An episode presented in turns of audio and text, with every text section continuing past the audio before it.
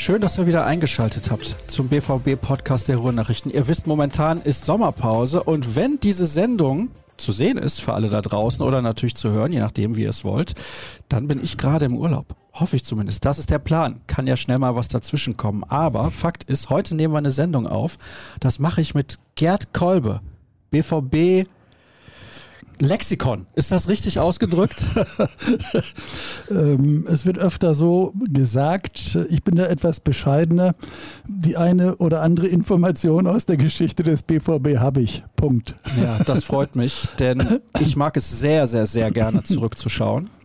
Insbesondere in Zeiten, wo ja, vielleicht jemand dann auch berichten kann, der selber mit dabei gewesen ist. Das ist ja immer, wird ja immer schwieriger, also von den Meistermannschaften damals und so weiter. Das ist ja quasi, beziehungsweise ist unmöglich. Aber wir haben viel zu besprechen. Wir haben uns ein paar Themen vorher rausgesucht. Unter anderem sprechen wir über den Stadionneubau 1974 und dann natürlich im Zuge dessen auch bis heute. Ich muss sagen, ich war das erste Mal im Westfalenstadion, damals hieß es noch so. Das muss gewesen sein 1994, 95 so um den Dreh. Und da wurde ja dann die höhere Tribüne gerade dazu gebaut. Das war natürlich für jemanden im Teenageralter sehr, sehr spektakulär. Aber wie war das eigentlich 1974, als da ein komplett neues Stadion für die WM hingebaut wurde? Also es beginnt schon ein bisschen eher. Und äh, wenn man sich die Situation damals vor Augen führt, dann muss man schon sagen, das war ein kommunalpolitischer Ritt auf der Rasierklinge. Denn die Pläne begannen etwa 1966. Da war Borussia Europapokalsieger. Wunderschöne Zeit. Aber anschließend mit Hildegard Knef gesprochen, von nun an ging es bergab. Und äh, 1969 ist man fast schon abgestiegen. Und dann, als die Pläne reiften, ein Stadion zu bauen, da war Borussia so gut wie in der zweiten Liga. Die Bewerbung der Stadt Dortmund, Fritz Kauermann war damals der starke Mann, ging in Richtung eines Zwillingsstadions. Die Fußballweltmeisterschaft klopfte an die Tür, aber aus Kostengründen kam Dortmund auf die Idee, ein Palettenstadion nach Vorbild Montreal zu bauen. Die Vorgabe des DFB als OK für die WM 74 war 60.000 Zuschauer. Und dieses Palettenstadion konnte maximal 54.000 fassen. Also sagte das OK, sagte die FIFA, Dortmund nicht. Das heißt, wir haben eine Situation, der BVB ist auf dem Weg abzusteigen. Dortmund ist keine nominierte Stadt für die FIFA WM 1974. Und der Rat der Stadt Dortmund hat darüber zu befinden, ob man ein Stadion baut. Ein Stadion für über den Daumen 30.000 Menschen, äh, für 30 Millionen D-Mark Kosten.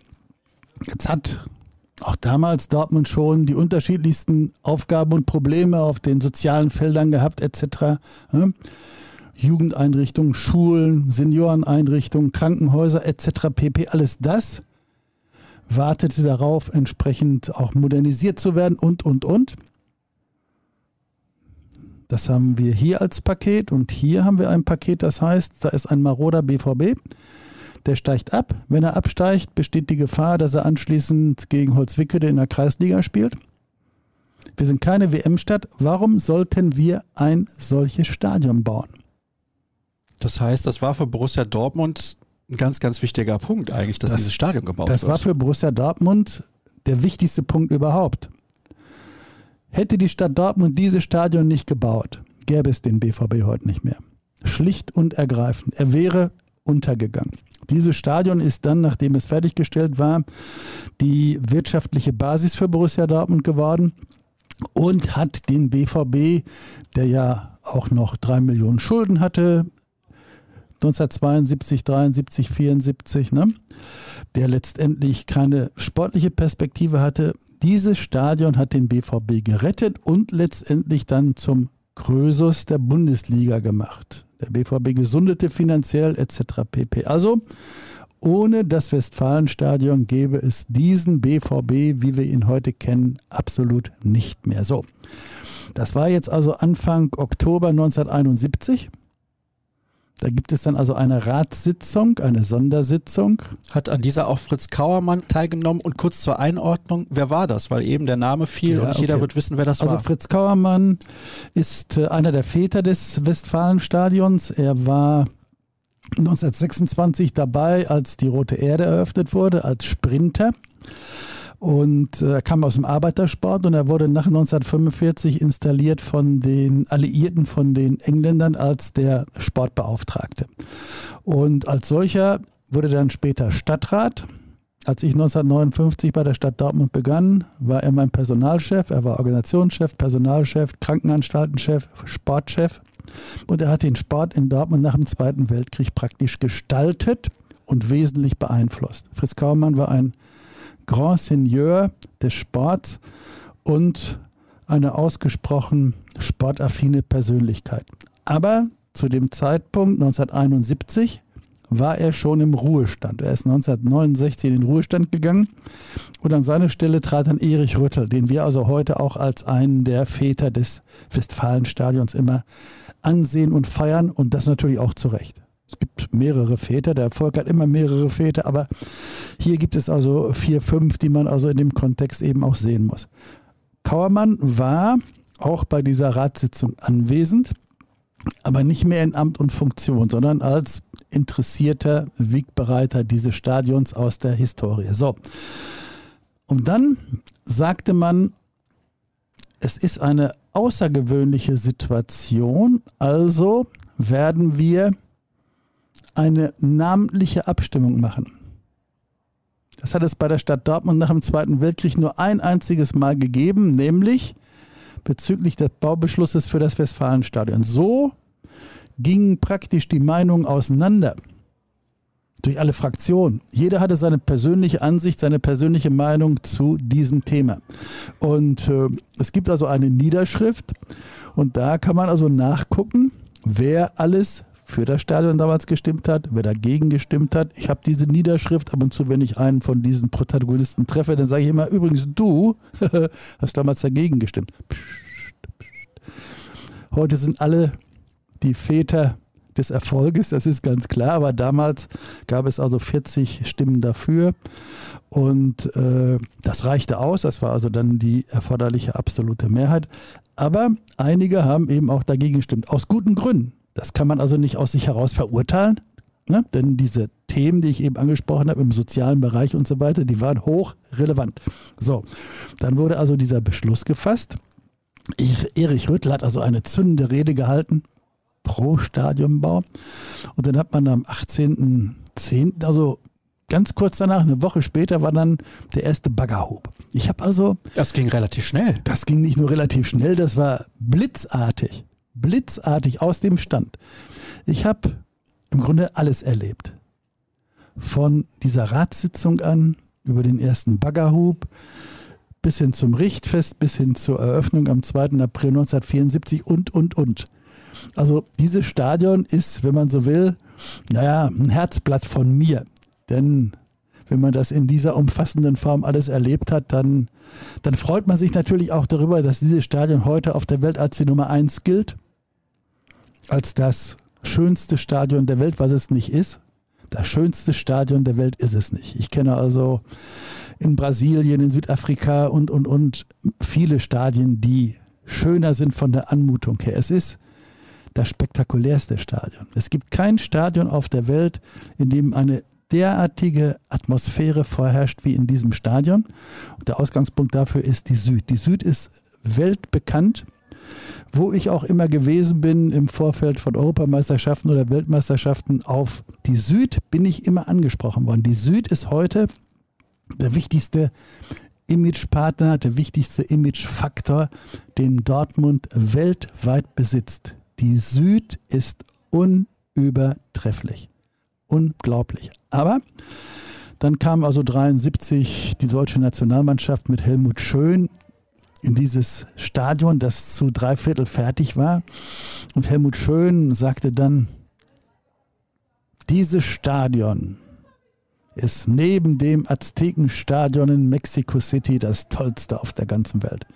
Jetzt war ich ja Öffentlichkeitsarbeiter bei der Stadt, stand hinter ihm, habe das aufgeschrieben und zack haben wir das dann entsprechend in unsere Imagearbeit für Dortmund aufgenommen. Das war so eine Art Ritterschlag und hat uns wunderschön Rückenwind gegeben. Und dann kam. Schöne Schlagzeile natürlich. Das war eine wunderbare Schlagzeile. Das haben wir in allen Anzeigen verbraten und haben dann eben dafür gesorgt, dass alle Zeitungen, Süddeutsche, FAZ, die Ruhrnachrichten, genau davon auch eben Kenntnis bekommen haben. Naja, und dann kam die Eröffnung dieses Stadions am 2. April 1974. Zwischenzeitlich war etwas ganz Spezielles passiert. Borussia war abgestiegen 1972. Ne? Regionalliga Nord, Schluchz, schlimm genug. Aber Köln musste Ende 1971 die Bewerbung für die WM zurücknehmen. Also hat man sehr viel Glück gehabt. Man hat unglaublich viel Glück gehabt. Willi Weyer war damals Innenminister aus Hagen, bei uns also auch durchaus in Freundschaft verbunden. Und der machte dann einen roten Strich durch die Kalkulation der Kölner und zack waren die raus. Und dann wurde Dortmund als Reservestadt,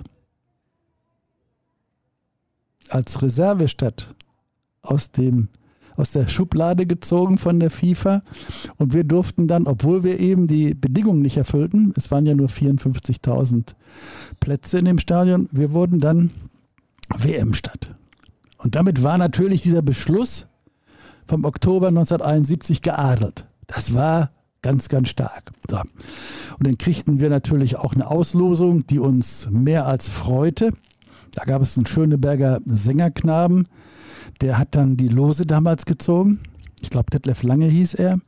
Und dann kriegten wir Schottland gegen Zaire und dreimal die Holländer.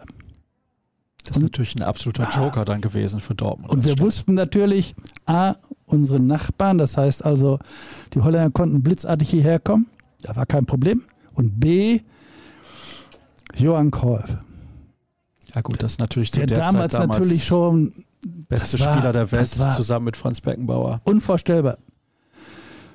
Und dann haben die natürlich hier die Geschichte entsprechend wirklich zelebriert. Die Holländer, die waren von einer derartigen Eleganz und Lässigkeit, da konnte man nur mit den Ohren wackeln.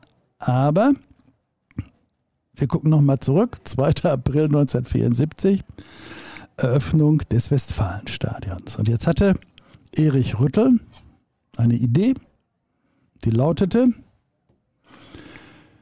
wir lassen dieses Stadion durch zwei Damenmannschaften eröffnen. Hatte auch schon Vorstellung, wer das sein könnte. Mengede gegen Waltrop. Also eine durchaus internationale Begegnung. Nein. So, das sagte er dann zur FIFA und die FIFA sagte ganz entspannt, Frauen können nicht Fußball spielen, das lehnen wir ab. Dieser Meinung hat sich dann der BVB angeschlossen. Aber Erich Rüttel sagte, A, ich bin der Meinung, Damenfußball wird eine große Zukunft haben. Und B, dieses Stadion gehört uns, der Stadt. Das war aber 1974 Das eine war- mutige Aussage. Das war eine sehr mutige Aussage. Unabhängig davon sagte er dann, ne? Halleluja. So.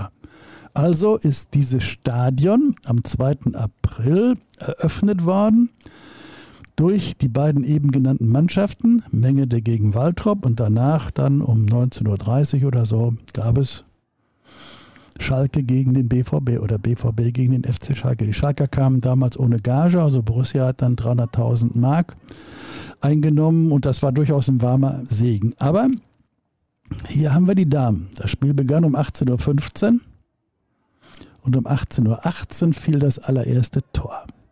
Und die Dame, die das geschossen hat, die hatte einen wunderschönen Namen.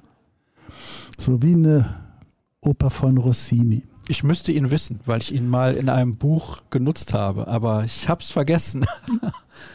Ich bin ja auch nicht das BVB-Lexikon. Elisabeth Potschwatke. Sowas von schön. Westfälisch, rustikal. diese Elisabeth Potschwatke ist natürlich dadurch dann eben auch stadionhistorisch wenn man so will, unsterblich geworden. Sie ist leider sehr jung gestorben. Ich wollte sie 2006 zur WM-Beauftragten machen. Ich bin so ein bisschen Romantiker auf dem Gebiet und hatte also diesen Gedanken, habe sie aber leider nicht mehr lebend antreffen können. So. Waltrop hat gewonnen, 2 zu 1, aber Frau Potschwatke ist historisch wichtig. Und am nächsten Tag stand in einer großen Dortmunder Tageszeitung, die Ihnen nicht ganz unbekannt sein dürfte, Runde weibliche Waden und hüpfende Busen rissen die etablierte Männerwelt zu Begeisterungsstürmen hin. Das, das waren andere Zeiten. Sollte heute mal jemand schreiben. Das war der absolute kalte Schlag. Aber so waren die Zeiten damals und in der Tat, Rüttel war mutig, aber er hat es natürlich auch als Visionär richtig gesehen und eingeordnet. So, und dann kam eben kurze Zeit danach die offizielle Eröffnung, Deutschland gegen Ungarn, wie kürzlich auch, aber wir haben damals 5-0 gewonnen. Und dann kam eben die WM. Und da haben natürlich die Holländer unglaubliche Akzente gesetzt, das ist klar. Ne? Wir haben hier gegen Schweden gespielt, gegen Bulgarien und dann in diesem sogenannten Halbfinale, was wenn man es genau nimmt, kein Halbfinale war, aber der Sieger kam dann ins Endspiel. Da wurde dann Brasilien hier mit 2 zu 0 geschlagen. Johann Cruyff hat ein unglaublich schönes Tor geschossen. Und äh, da gab es eine Episode. Hier saß Avalanche auf der Tribüne und neben ihm Henry Kissinger. Damals US-Außenminister. Und Avalanche FIFA-Präsident. Und Avalanche FIFA-Präsident. Und natürlich auch Präsident von Brasilien. Und als dieses Kissinger war von Kindesbeinen an ein großer Fußballfan. Die Familie stammte aus Fürth, ist dann emigriert, jüdische Wurzeln nach in die Vereinigten Staaten. Und äh, Kreuf schießt das Tor, er springt auf und jubiliert dem großen Johann zu. Avalon steht auch auf, packt ihn am Kragen und setzt ihn wieder hin, hatte nämlich für den falschen für die falsche Nationalmannschaft gejubelt. Das soll sogar Auswirkungen gehabt haben bis hin zur Fußball-Weltmeisterschaft 1986. Die Amis hatten sich beworben mit Kissinger an der Spitze. So, Kissinger war der Beckenbauer der Vereinigten Staaten.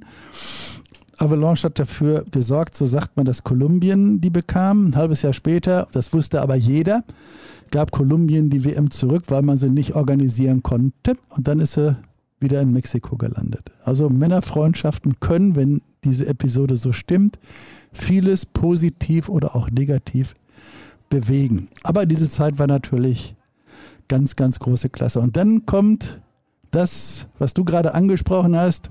Das Stadion kam in die Jahre. Klaro, nach 15 Jahren stellte man fest, oh, da ist hier mal ein Riss im Beton, da ist was nicht ganz in Ordnung. Andere Stadien hatten uns überholt. Dann hat der BVB das Stadion von der Stadt Dortmund übernommen. Für einen symbolischen Heller hätte ich bald gesagt, für eine symbolische Mark. Und äh, ist dann als Erbbaunehmer praktisch indirekt Eigentümer geworden. Und die Eigentumsübergabe gab es dann kurze Zeit später. Und der BVB hatte eben die Aufgabe übernommen, dieses Stadion entsprechend zu sanieren, was wichtig war und auch erforderlich und dann auch zu modernisieren. Dann kommt diese Zeit 94, 95, 96, wo dann der erste Ausbau war und danach dann zur Fußball-Weltmeisterschaft 2006 der zweite Ausbau, der dann darin einmündete, dass man eben auch die Ecken dicht machte. Und eine ganz kurze Zeit hat das Stadion damals mal 83.000 Besucher gehabt. Ich muss nochmal zurückkommen. Bitte. Erstmal muss ich den Hörern sagen, ich weiß nicht, ob wir überhaupt im Ansatz alle Themen besprechen können, die wir auf der Liste haben. Könnte eng werden, weil alleine die Geschichte rund ums Stadion und alles, was damit zu tun hat, da sind wir locker eine Stunde dran. Aber ich möchte natürlich auf gar keinen ich, ich Fall kann ja irgendwie was unter den Teppich kehren. Ja, natürlich. Also sehr, sehr gerne. Ich merke, das wird nicht das letzte Mal gewesen sein, wo wir miteinander gesprochen haben. Ich muss aber nochmal zurückkommen, weil stand eigentlich jemals zur Debatte, wer jetzt in den letzten Jahren schon mal im Stadion gewesen ist, wird das festgestellt haben. An der einen Seite ist noch eine Straße, an der anderen Seite die rote Erde, dahinter das Schwimmbad. Das heißt, da ist ja gar nicht so viel Platz. Und auch wenn es am Anfang nur ein Stadion für 54.000 Zuschauer war, hat man jemals darüber diskutiert, das Stadion irgendwo anders in Dortmund zu bauen, wo vielleicht ein bisschen mehr Platz ist drumherum? Nein, hat man nicht. Also es gab für die Rote Erde, als man die 1926 baute, da hat man durchaus andere Überlegungen gehabt. Aber damals, Hans Strobel war der Vater des Stadions, der Stadtrat für Bauangelegenheiten, Stichwort Strobelallee am Stadion. Der hat dann also gesagt, okay, wir haben da eine große freie Fläche und da bauen wir einen Volkspark hin mit der Westfalenhalle, äh, mit dem Stadion Rote Erde, mit dem Schwimmstadion Volkspark, mit der Kleingartendaueranlage Aderblick. Das lag damals ideal. So. Und äh, Fritz Kauermann, als er dann in den 60er Jahren darüber nachdachte, wie machen wir das mit einem Stadion für die WM, hatte als ersten Gedanken, die Rote Erde auszubauen. So, wenn man sie aber ausgebaut hätte, dann hätte der BVB in diesem Stadion seine Heimspiele nicht mehr durchführen können. Das waren aber immerhin ja auch Bundesligaspiele, aber es gab keine adäquate Alternative. Und dann hat er geschaut und hat gesagt, ach, neben der Roten Erde, westlich davon, sind zwei Nebenplätze ein Aschenplatz, da hat die Reserve von Borussia in der Oberliga West drauf gespielt und darunter ein kleinerer Platz äh, mit einer 300 Meter Laufbahn. Da waren die Leichtathleten unterwegs, Training, aber eben auch der BVB bei seinem eigenen Training. Also ich habe diese Anlage noch als damaliger Hochspringer kennen, schätzen und lieben gelernt. So, das ist dann für das Zwillingsstadion, wie man es damals nannte in der Vorplanung, äh, die ideale Örtlichkeit gewesen. Über andere Örtlichkeiten hat man nicht nachgedacht. Der BVB hat 1945 über den Daumen äh, damit geliebäugelt, äh, zusammen mit der Stadt Dortmund ein Stadion zu bauen im Dortmunder Norden in der Nähe des Borsigplatzes. Aber dieser Gedanke ist dann irgendwann ad acta gelegt worden und äh, dann ging man eben weiter in die Rote Erde und hat da eben die Spiele gemacht und hat mit diesen Unzulänglichkeiten, die die Rote Erde hatte, als wir damals gegen Benfica gespielt haben, 45.000 Menschen, das war abenteuerlich. Das würde man heute nicht mehr genehmigen. Es gab keine Wellenbrecher. Es gab also unglaublich chaotische Situationen auf den Rängen. Und äh, wie gesagt, und dann kam man eben auf diesen Gedanken zu sagen, es wird ein Zwilling und der kommt direkt daneben. Wir wollen also ein Sportzentrum haben. Wir haben da ein Sportzentrum und das wollen wir erhalten. Und da wollen wir dann, wenn man so will, noch eine Krone installieren und diese Krone ist dann unser Westfalenstadion bzw. WM-Stadion. Eben fiel der Begriff Montreal und da waren vorher ja Olympische Spiele, wenn ich es richtig im Kopf habe. Danach, 76. Danach. Aber stand das Stadion in Montreal damals ja, schon? Das stand schon. Und Rüttel ist dann nach Montreal gefahren, hat sich die dortigen Gegebenheiten angeguckt und ähm, hat dann auch mit den verantwortlichen Architekten und mit der Verwaltung gesprochen und so weiter und kam dann praktisch mit einem Bündel an Plänen und an Kalkulationen und so weiter und so fort zurück und hat dann gesagt, das ist die einzige Chance. Wenn wir ein Stadion für 60.000 bauen, kostet das 50 Millionen. Nehmen wir diese Palettenbauweise, die Kröte 54.000 Besucher, also nicht WM-tauglich, aber die Kosten können wir deckeln bei 30, 32 Millionen. Und das war dem Dortmunder Stadtrat damals lieb und recht, denn man hatte schlicht und ergreifend gesagt, entweder 30 Millionen oder gar nichts. Und das war dann ein echter Befreiungsschlag. Das war so im Grunde eine Großtat auf dem Wege hin zu diesem Stadion.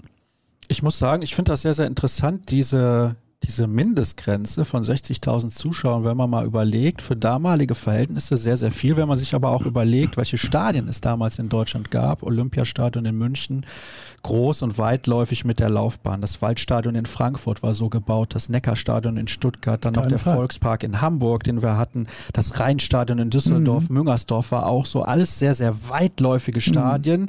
Ich bin in einigen noch in der alten Version gewesen und das war nicht schön. Also da hat man teilweise auch einen ganz schlechten Blick gehabt. Wenn man beispielsweise flach hinterm Tor gesessen hat, hat man gar nicht gesehen, was am anderen Ende des Spielfelds überhaupt passiert ist. Ja, ja das ist klar. Also Es war das erste bedeutende reine Fußballstadion Deutschlands. Das muss man ja dabei sehen. Alle anderen Stadien, wir haben zwölf WM-Stadien gehabt, elf davon waren auch mit entsprechenden Laufbahnen für die Leichtathleten und so weiter. Heißt mit anderen Worten, die Distanzen waren genauso, wie es eben geschildert hast. Und hier bei uns war das so, die größte Distanz zum Stadion, also zur Spielfläche, war 40 Meter. Das war ein kleiner Scherz am Rande. Die größte Distanz, wohlgemerkt. Die anderen waren ja deutlich näher dran. Und äh, diese Konstellation, die man ja von der Insel her kannte, aber hier bei uns war das letztendlich ein absolut kühner Schritt. Das konnte man eben nur deshalb machen, weil man für die Leichtathleten, und Leichtathletik war damals in Dortmund eine absolute Größe, Stichwort Annegret Richter, wer auch immer. Ja? Man hatte die rote Erde und die konnte dann opulent ausgebaut werden als Leichtathletikstadion. Das war natürlich klasse. Und hier konnte man sagen, ist gut, wir haben ja für die Leichtathleten was, also bieten wir hier ein reines Fußballstadion an. Und dann kamen ja auch die Kommentare, ein Stadion für die Colors oder eine Atmosphäre wie im Hemdenpark. Der Hemden Roar ist im Grunde eigentlich in Dortmund jetzt zu Hause und so weiter und so fort. Diese Atmosphäre, dieses Fluidum, das also letztendlich dieses Stadion ausmachte und auszeichnete, das war ein absoluter Knaller. Und man muss Folgendes dabei sehen. Ich war damals Pressesprecher bei Borussia Dortmund, als der BVB wieder aufstieg. Das heißt also, die erste Saison in der Bundesliga war die Saison 76, 77. Da. Da hatten wir einen Schnitt von 44.500. Ich habe es, glaube ich, eben kurz mal erwähnt.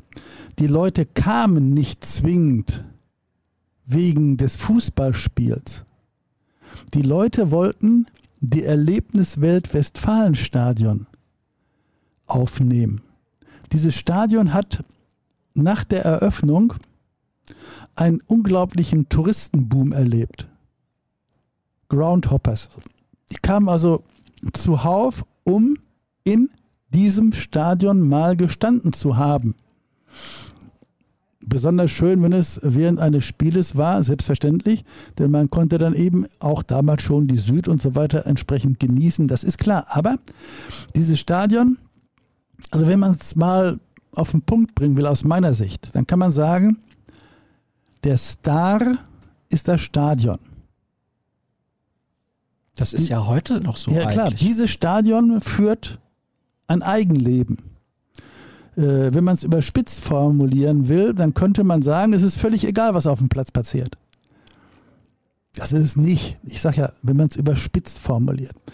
Aber wie sich die Fans in diesem Stadion selber zelebrieren, wie sie die Atmosphäre dieses Stadions aufsaugen und die Atmosphäre selber eben auch mitbestimmen, das ist außergewöhnlich. Und ich habe also viele Stadien erlebt. Das Maracanã, was ja letztendlich schon mal 217.000 Menschen aufgenommen hat eine unglaubliche Granate. Es ist also sagenhaft, aber es ist nicht dieses Stadion. Dieses Stadion, das wir eben heute erleben, und das hat damals 1974 entsprechend begonnen, dieses Stadion führt ja das Leben eines, eines großen Diamanten und ist durch nichts zu zerstören. Die Atmosphäre ist da. Man kann dieses Stadion schlichtweg nur in sich aufnehmen. Und wenn man dann, es gab ja auch mal Konzerte, Simon Carfunkel haben da gastiert oder Boxkämpfe. Boxkämpfe, ne? Schulz gegen Murer. Äh, das ist außergewöhnlich. Es ist ein Genuss. Oder wenn der größte Chor der Welt singt, und das ist ja genau genommen die Süd, ja, dann da geht einem das Herz auf. Dieses Stadion ist unglaublich. Deswegen ist es die Nummer eins in der Welt. Und äh, für uns wird es auch immer diesen Rang haben, zwangsläufig. Und klar, wir haben auch tolle Fußballspiele gesehen. Geniale Fußballspiele haben wir da gesehen, selbstverständlich. Ja? Was weiß ich, 17. Mai 2001, Alaves gegen Liverpool. Nicht der BVB, ja. aber ein 5-4 nach Verlängerung war das damals. Eines der tollsten Fußballspiele, die es je gegeben hat. Der Sohn von Johann Cruyff hat also da mitgemacht und äh, Cruyff war selber auch da, hat unseren Fan-Treff besucht, den wir hier gemacht haben in der City und so weiter. Unglaublich, oder das 4 zu 0 gegen Mailand. Damals äh, Amoroso hatte seinen unglaublichen Tag. Das war, das war ein absoluter Genuss, das zu erleben. Oder das Aufstiegsspiel 1976 gegen Nürnberg. Man konnte wirklich die Atmosphäre atmen. Unglaublich stark. Und das ist, es gibt ja Leute, die sagen, dieses Stadion ist für Dortmund das, was der Opernball ist für Wien. In der Tat, das stimmt. Dieses Stadion atmet Dortmund. Und die Stadt Dortmund, die den BVB damals gerettet hat, gut, dass sie es gemacht haben. Ne? Ja, im Grunde, man, die Stadt müsste jedes Jahr Millionen ausgeben in ihrer Werbung, um letztendlich das an Reichweite, an Effizienz zu erhalten, was der BVB bzw. das Stadion jedes Jahr freiwillig abliefert. Und das ist natürlich eine tolle Geschichte. Früher, in den 50er, 60er Jahren, wenn man dann durch die Welt fuhr oder auch durch Europa, ihr habt die Westfalenhalle. Das ist toll. Da sind die großen Sportveranstaltungen, da sind die großen Events mit internationalen Interpreten etc. An die Stelle der Westfalenhalle ist das Stadion getreten.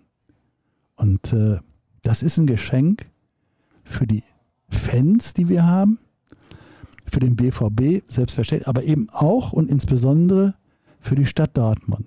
Die Stadt Dortmund profitiert von diesem Stadion unglaublich. Stichwort Imagepflege.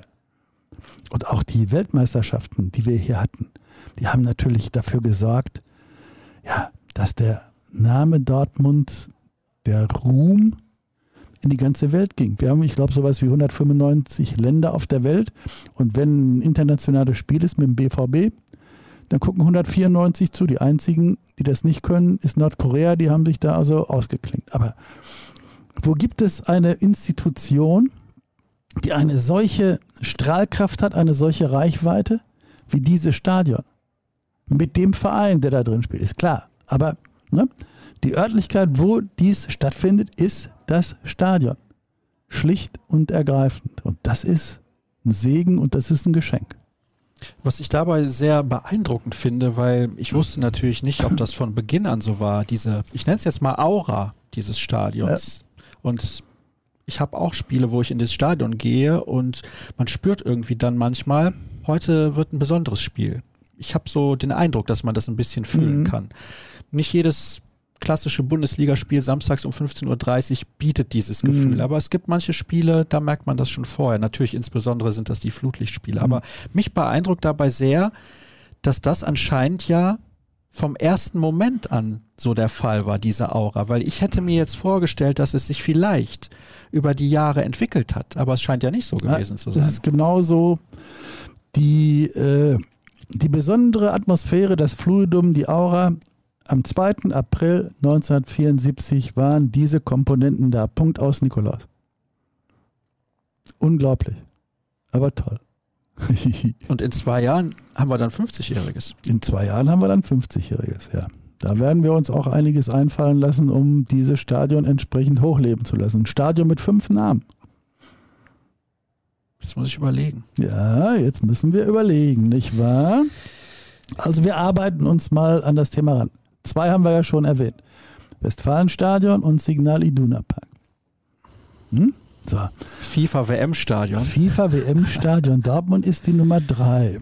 Und wenn der BVB international spielt, dann heißt es Borussia Stadion Dortmund. Das ist die Nummer vier. Fehlt aber noch einer. Ja, einer fehlt noch. Am 2.12.2002. Da gab Puh. es ein Champions League-Spiel. Das sollte eigentlich in Istanbul ausgetragen werden. Galatasaray Istanbul ah, gegen ja, Juventus ja, ja. Turin. Und dann gab es da eine Bombendrohung und die UEFA sagte, nee, da nicht. ihr dürft euch das schönste Stadion Europas aussuchen. Wo sind sie gelandet? Bei uns. Der Begründer von Galatasaray Istanbul heißt Ali Samiyen. So heißt, glaube ich, auch das Stadion. Hieß es damals das alte, was sie damals genau, hatten. Ja. Ich glaube, jetzt spielen sie in der Teletürk Arena. So, und, jetzt, und an diesem 2.12.2002 Galatasaray gegen Juventus hieß dieses unser Stadion für 24 Stunden offiziell Ali Samiyen Stadion. Okay. Mhm. Ja, also das weiß man tatsächlich nur als Lexikon von Borussia Dortmund. Aber ich kann mich daran erinnern, dass dieses Spiel damals auch nicht unter den besten Voraussetzungen richtig, stattgefunden ja. hat. Ja, das ist tatsächlich so. Galatasaray hat 2-0 gewonnen. Das war schon beachtlich, aber äh, ich meine, für die Namenssituation war das schon durchaus ein markantes Moment. Wir springen mal von diesem Ausbau in den 90er Jahren, ein bisschen weiter, eben schon angedeutet. Die Ecken wurden dann auch irgendwann geschlossen im Rahmen der Weltmeisterschaft 2006, die dann anstand. Ich hatte das Vergnügen, auch 2006 mal bei einem WM-Spiel in Dortmund gewesen zu sein. Schweiz gegen Togo war das in meinem Fall. Und das war natürlich sehr, sehr speziell, dieses Turnier mit vier Wochen super Wetter und Sascha Klaverkamp hat zuletzt auch bei uns im Podcast nochmal kurz ein bisschen auf diese Zeit zurückgeblickt, weil wir auch gesagt haben, was passiert beispielsweise in zwei Jahren hier in Dortmund, mhm. wird das ähnlich sein, diese mhm. Stimmung, diese mhm. Atmosphäre, auch gerade nach der Pandemie, sind die Leute vorsichtiger, kann man genauso genießen wie damals. Aufgabe rund um die WM 2006. Wie sah die aus und wie zeitaufwendig war das auch? Wie viel Zeit hat das gefressen? Weil ich kann mir vorstellen, das macht man nicht mal eben so nebenbei. Also ich war ja nun der WM-Beauftragte der Stadt Dortmund, war also letztendlich für alles das zuständig, was außerhalb des Stadions war. Ne? Und äh, wir sind 2002 WM-Stadt geworden, im März 2002, Alte Oper Frankfurt. Und ich hatte dann mit dem damaligen Oberbürgermeister Dr. Langemeyer eine Absprache, dass ich, wenn wir WM-Stadt werden sollten, Mitte des Jahres, also im Juli, meine Funktion aufgeben würde als Pressesprecher der Stadt Dortmund. Ich habe damals die Pressestelle geleitet und mich ausschließlich um die Vorbereitung der WM gekümmert habe. Das war auch gut und das war auch richtig und sehr erforderlich, denn wenn man eine solche Aufgabe wahrnimmt, dann ist das in der Tat so etwas ähnliches wie ein 24-Stunden-Job. Ich hatte eine junge Kollegin, Frau Pröbe, die ausgesprochen jung und ausgesprochen verantwortungsbewusst. Das war für mich also mit die halbe Miete. Dann haben wir über hm, gut zwei Jahre die Vorbereitung als Duo getroffen und danach habe ich dann ein WM-Büro aufgearbeitet, in, äh, aufgebaut, in dem etwa 15, 16 Leute waren. Und mein Ziel war es, alle wichtigen und relevanten Dortmunder ähm, Gesellschaftsteile, ob es jetzt die Wirtschaft war, die, die äh, Politik, der Sport, die Kultur etc., hinter diesem Projekt zu versammeln und darüber hinaus die Bevölkerung so einzustimmen, dass man das Thema annahm. Es gab damals also alle möglichen Vorurteile gegen eine WM. Die gingen so weit, dass man sagte, und dann kommen da Hunderte, vielleicht Tausende Prostituierte hierher, um dann letztendlich mit ihren Wohnwagen irgendwo zu kampieren und dann ihren Geschäften nachzugehen und so weiter und so fort. Oder die Fans, das wissen wir ja, die äh, kommen wie die Vandalen und hauen alles kurz und klein. Wenn das nicht so sein sollte, beschmieren sie aber die Häuser und weiß der Geier was. Und ich habe dann gesagt, Freunde der Nacht, ich besuche euch. Ich besuche die Hohe Straße, ich besuche die Leute, die also rund um den Friedensplatz wohnen. Ich gehe in die Vororte, ich gehe in die äh, Region um Dortmund herum. ich habe also insgesamt knapp 160 Vorträge gehalten und äh, habe mich vor allem ernsthaft mit den Bedenken der Menschen auseinandergesetzt. Das war eine echte Aufgabe, manchmal auch ziemlich heftig, aber es hat sich unglaublich bezahlt gemacht. Denn man muss Folgendes sehen, rund um den Friedensplatz wohnen auch Menschen. Da sind nicht nur Geschäfte, Restaurants, was auch immer, sondern da wohnen auch Menschen. Und vom 10.06. bis zum 13.07.2006 haben wir denen im Grunde das Leben versaut. Denn mittags um 12 begann es auf dem Friedensplatz und gegen 0 Uhr endete das. Wenn man nicht selber Fußballfan ist oder sich in dieser 30 Tage währenden Party wohlfühlte, dann musste man überlegen, was mache ich dann da. Also für mich das Paradies natürlich, Ja, aber klaro, wenn nicht, wenn man Fußballfan ist, dann sagt man, jawohl, das ist unglaublich toll. Aber wir haben dann eben diese Bedenken ernst genommen. Wir haben auch mit denen dann letztendlich darüber gesprochen, was, wie könnt ihr euch einbringen in unsere Programme zum Beispiel. Und das hat also nachher dann unheimlich toll geklappt. Die Leute haben also alle mitgemacht und wir haben einmal eine einzige Beschwerde ist bei der Stadt Dortmund eingegangen. Eine einzige Beschwerde. Ähm, die konnte ich dann problemlos ausräumen. Aber das war, das muss ich sagen, das war ein gigantischer Erfolg. Denn äh, man muss von Folgendem ausgehen. Rechtlich ist eine solche Situation delikat.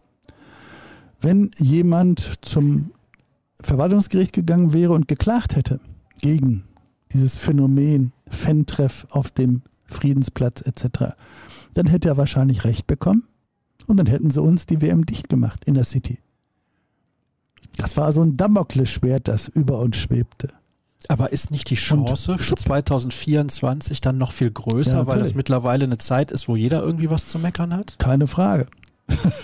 Das äh, ist eben die aktuelle Rechtslage. Damit muss man dann eben auch umgehen. Und auch wenn ich nach der WM, äh, ob es in Österreich war oder auch in Südafrika oder auch in Brasilien, ich habe den Leuten immer gesagt, die haben eine andere rechtliche Situation als wir, aber man will die Menschen ja positiv hinter sich versammeln. Ich habe dann immer gesagt, ihr müsst die Leute einladen, nehmt ihre Bedenken ernst, da wo sie berechtigt sind, versucht gegenzusteuern, dass es also nicht aus dem Ruder läuft. Und ansonsten müsst ihr eine Einheit sein. Und das waren wir. Dortmund war zur WM 2006 eine Einheit. Diese 590.000 Menschen standen im Grunde wie ein Mann hinter dieser WM. Ob es die Frage Gastgeberrolle war. Es gab ja unglaublich viele Private, die also ihre Wohnungen, Zimmer in den Wohnungen vermietet haben, die also letztendlich das Thema Gastlichkeit, die Welt zu Gast bei Dortmund inhaltlich gefüllt haben. ne? Ich habe also viele Freunde gehabt, die haben äh, dann zu Hause äh, Gäste gehabt aus der Schweiz, aus Togo, aus Schweden, aus Brasilien und, und, und.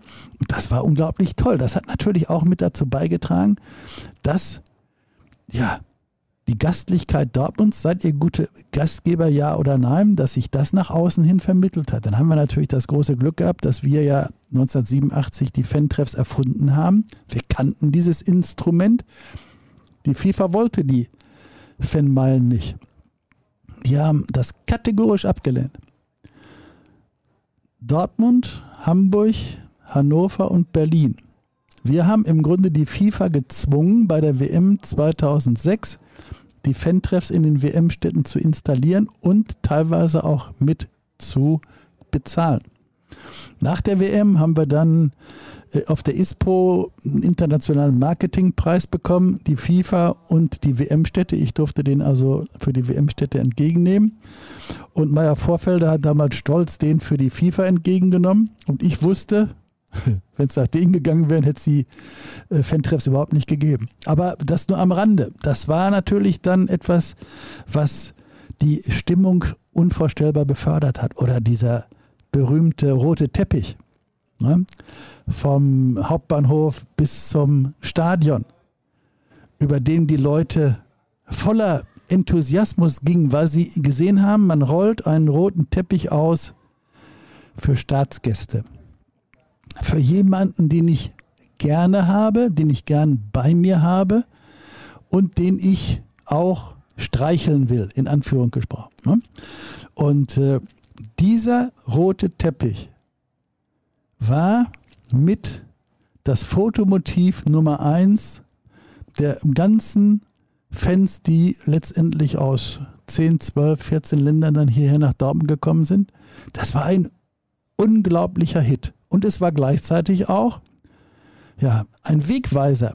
Wenn du auf diesem roten Teppich vom Hauptbahnhof dich in Richtung Süden bewegst, dann kommst du auf jeden Fall zum Stadion, also dahin, wo du hin willst. Und auf dem Weg dahin ist links der Friedensplatz.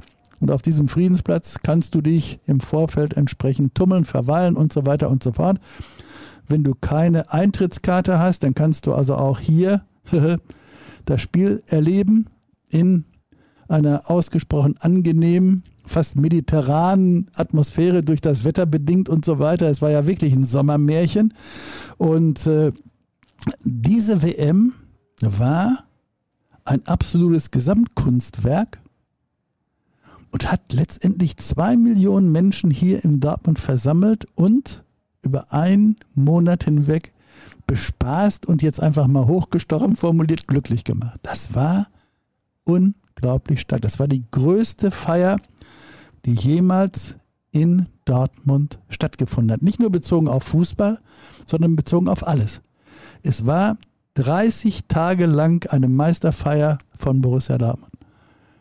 Jetzt von der Atmosphäre, von der Stimmung her, von der Resonanz her und so weiter. Das war stark. Und wir haben natürlich dann auch ein tolles Programm angeboten, selbstverständlich, mit Leuten, die dann auch aufgrund ihres Persönlichkeitsbildes eine entsprechende Ausstrahlung hatten. Brasilien spielt hier, ich glaube gegen Japan, und dann war Jorginho eingeladen. Den Weltmeister von 94, der ja hier in Leverkusen spielte, dann bei Bayern München, auch in Japan gespielt hat, der also natürlich Portugiesisch sprach, natürlich Japanisch und natürlich Deutsch. So. Das heißt also, der konnte die Fans, die Brasilianer, die Japaner und die deutsche Klientel, die auch da war, in ihrer Heimatsprache ansprechen. Ein unglaublich charismatischer Knabe.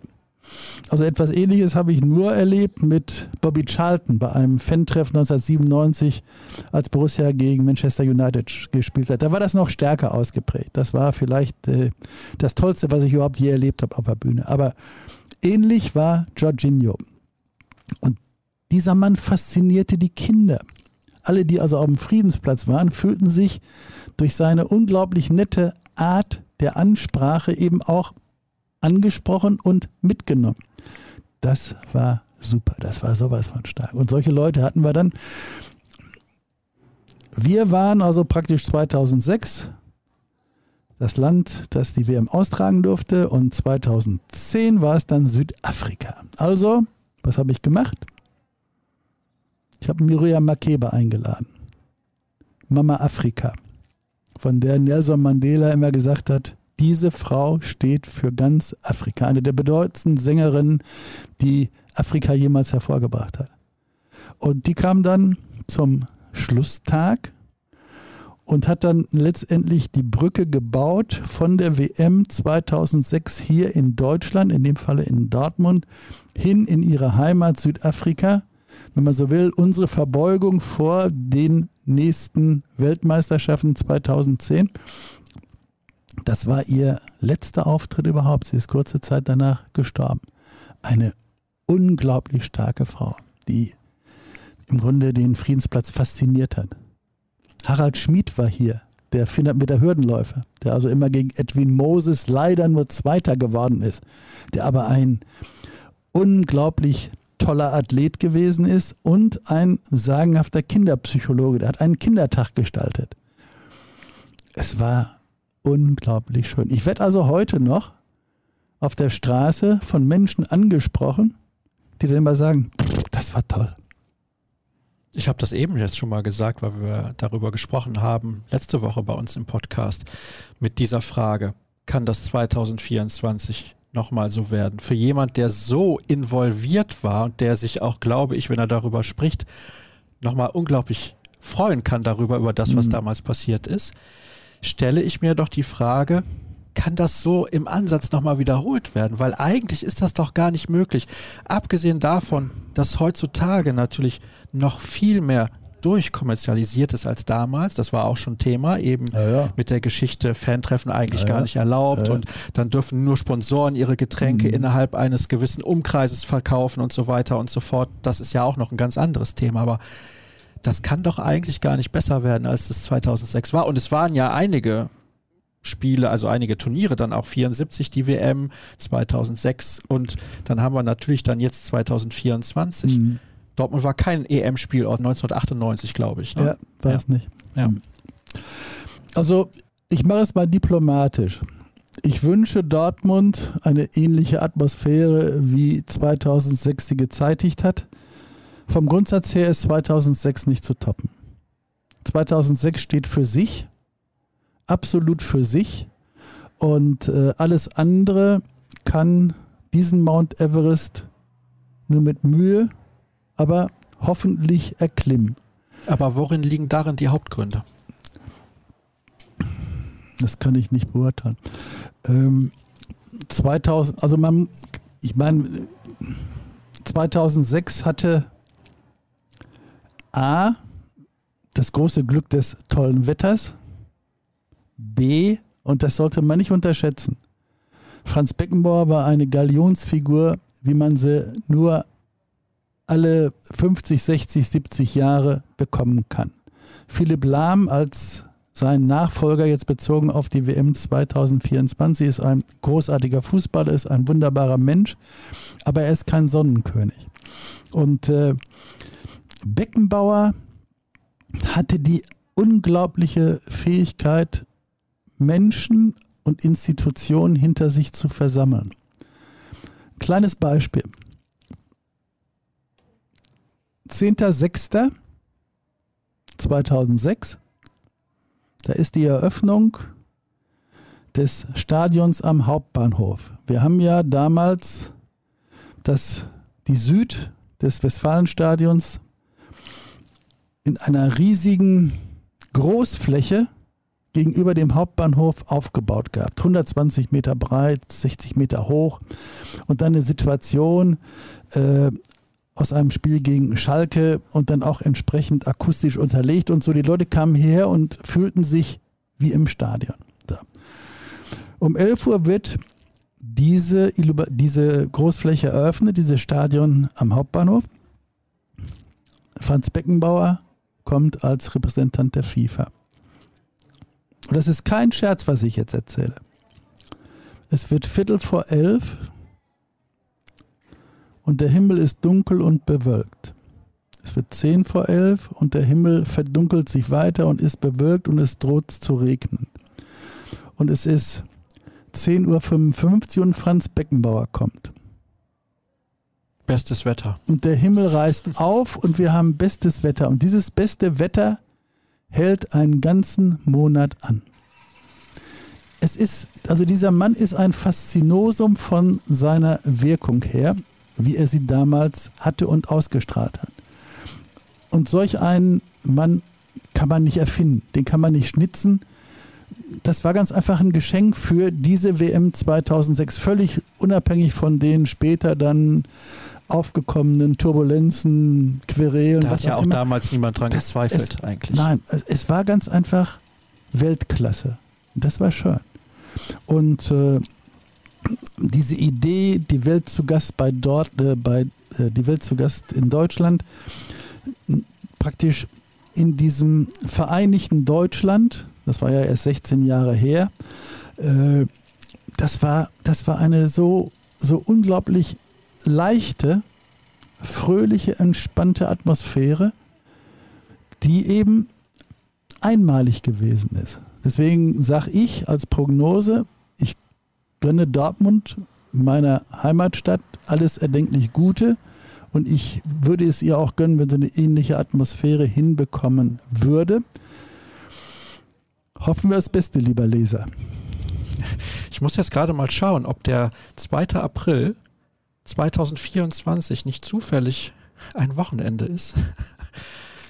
Es ist ein Sonntag. Ja, das ist doch schön. Dann könnte eventuell Borussia Dortmund an diesem Tag ein Heimspiel ausrichten. Zum Beispiel. Rein zufällig. Rein natürlich. zufällig natürlich. Also Sie können sich äh, sicher sein, dass bei Borussia auch schon über diese Thematik 50 Jahre Westfalenstadion Schrägstrich Signal Iduna Park gesprochen wird, natürlich. Äh, denn das muss man natürlich begehen, einen solchen, ein solches, ja, ein solches Phänomen, 50 Jahre Stadion, das, das kann man nicht an sich vorbeigehen lassen. Ob es eine Ausstellung ist, ob es andere Aktivitäten sind, was auch immer. Toll, also um nochmal auf diese Atmosphäre zurückzukommen oder auch auf den größten Chor der Welt. Wir haben ja auch schon gegen FC Liverpool hier gespielt. Und da hatten wir dann eben auf der Südtribüne die BVB-Fans und auf der Nordtribüne die Fans vom FC Liverpool. Und äh, abgestuft, als wenn man das abgesprochen hätte, sangen dann beide Fanlager You'll Never Walk Alone. Und äh, die Dortmunder Version gefällt mir ausgesprochen gut. Die finde ich also richtig schön. Das ist ein, eine tolle Interpretation. Pur Harmony hat das ja mal irgendwann aufgenommen. Und die äh, Liverpooler sangen das dann von Gary and the Pagemaker. Da gibt es eine ganz kleine Abweichung drin von der Dortmunder in der Melodienführung.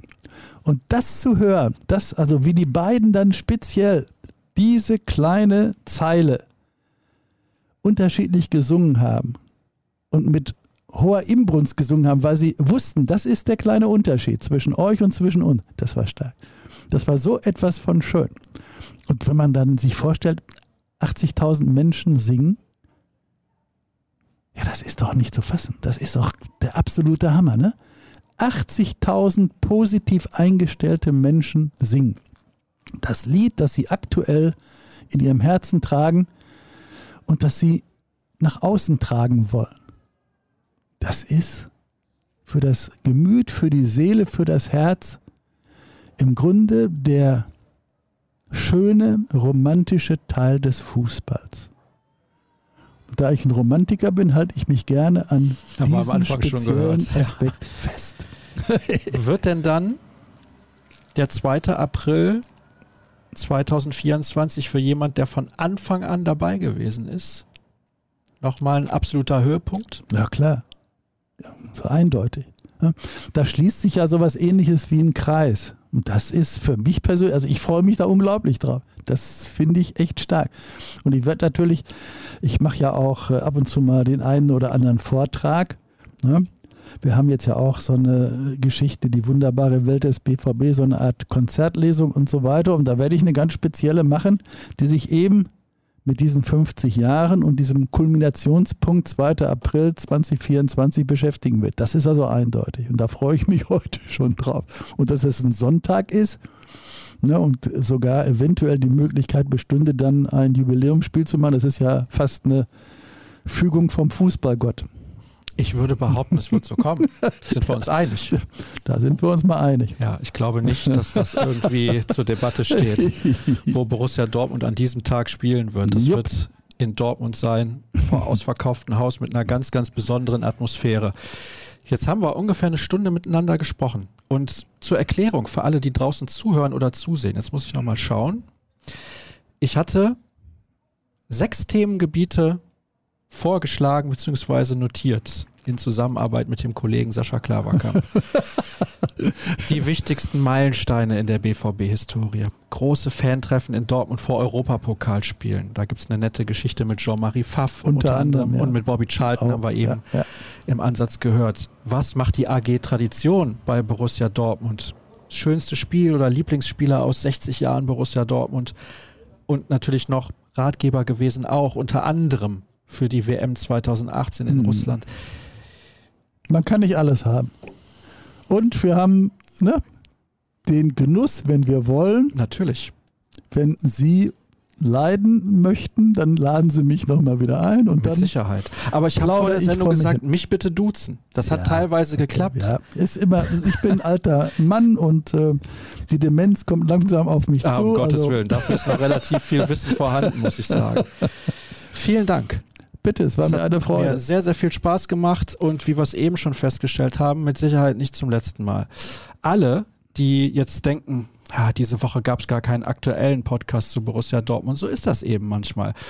Dann gibt es mal einen Urlaub und eine Sommerpause und ich glaube, wir haben das sehr sinnvoll genutzt, denn viele, die da draußen zuhören oder zuschauen, sind natürlich große Fans des schönsten Stadions der Welt Das ist es, das Westfalenstadion in Dortmund oder Signal Iduna Park, wie es heute heißt. Alle weiteren Informationen bekommt ihr natürlich auf den sozialen Kanälen. Folgt uns bitte bei Twitter unter rnbvb, mir sehr gerne auch unter Start, ruhrnachrichten.de slash bvb. Da bekommt ihr alle Informationen rund um euren Lieblingsverein. Schönen Sommer wünsche ich. Ja, wünsche ich allen Fans und ähm, gehen wir mal entspannt in diese Sommerpause und freuen wir uns auf eine hoffentlich erfolgreiche BVB-Saison 22, 23. Auf jeden Fall im schönsten Stadion, das wissen wir jetzt. Vielen Dank, dass ihr zugeschaut habt oder zugehört habt. Wir sehen uns nächste Woche wieder. Tschüss. Tschüss.